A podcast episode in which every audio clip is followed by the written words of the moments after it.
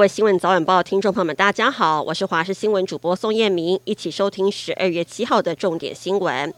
今天是二十四节气当中的大雪，虽然东北季风减弱，但清晨温度还是偏低。清晨低温出现在花莲，只有十四点二度。要提醒听众朋友，北部、东部跟中部清晨夜晚都只有十七度，南部十九度，但白天天气回升之后，日夜温差很大，要注意保暖。降雨的部分，基隆北海岸有雨，东北部大海北山区有短暂雨，并有局部大雨发生的机会。另外，北部、东部、中部、马祖也会有零星短暂雨，而整体来说，天气是相对比较好的。周五、周六，另外一波东北季风在增强，到时候温度会再往下降。美国总统拜登在当地时间六号来到亚利桑那州的台积电五奈米厂出席移机典礼，现场除了美国政府官员之外，还有众多科技业大佬，包含苹果的库克、辉达共同创办人黄仁勋以及超微董事长苏姿丰等。至于拜登在现场除了演说之外，也参观了台积电五奈米厂的厂房。拜登大大赞扬台积电是制造业的推手，为美国经济贡献良多。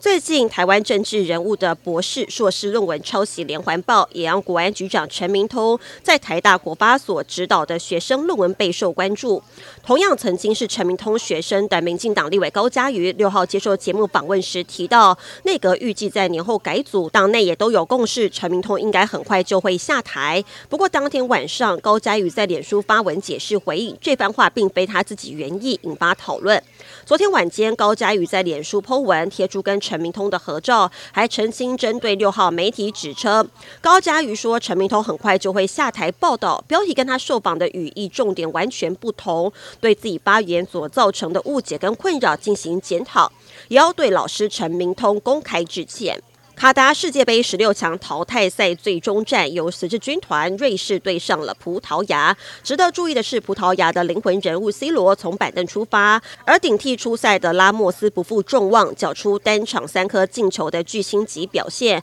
上演本届世足赛第一次帽子戏法。表现优异的还有老将佩佩，第三十三分钟一记头球破门，也帮助自己打破了葡萄牙队史最老进球纪录。再加上古埃罗雷。以及雷奥两记进球，中场葡萄牙就以六比一痛宰瑞士队，成功晋级八强。另外，无敌舰队西班牙对上了摩洛哥，两方在正规时间九十分钟踢得闷，到了延长赛第一百零四分钟，摩洛哥组织了一波攻势，可惜射门遭到西班牙门将西蒙扑出。西班牙也在延长赛伤停补时时间出现了第一次攻门的机会，可惜萨拉比亚的射门打中了门柱，无缘绝杀对手。进到十六强淘汰赛的第二场 PK 大战，摩洛哥前两点顺利踢进，虽然。看第三点，巴农射门被扑出，但是对手西班牙前三点一球都没进。摩洛哥的第四点没有让球队失望，稳稳踢进。最终摩洛哥就以三比零成功在 PK 大战踢走了西班牙，晋级八强。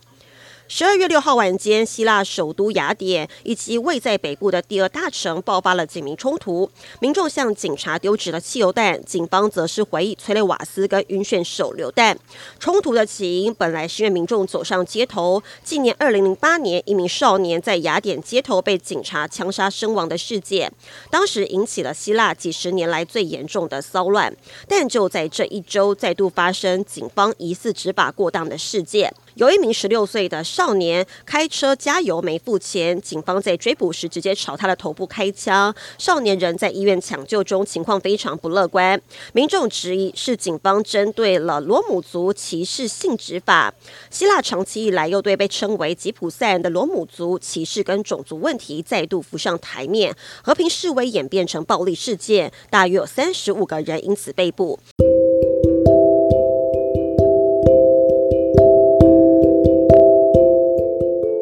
到新闻内容非常感谢您的收听，我们再会。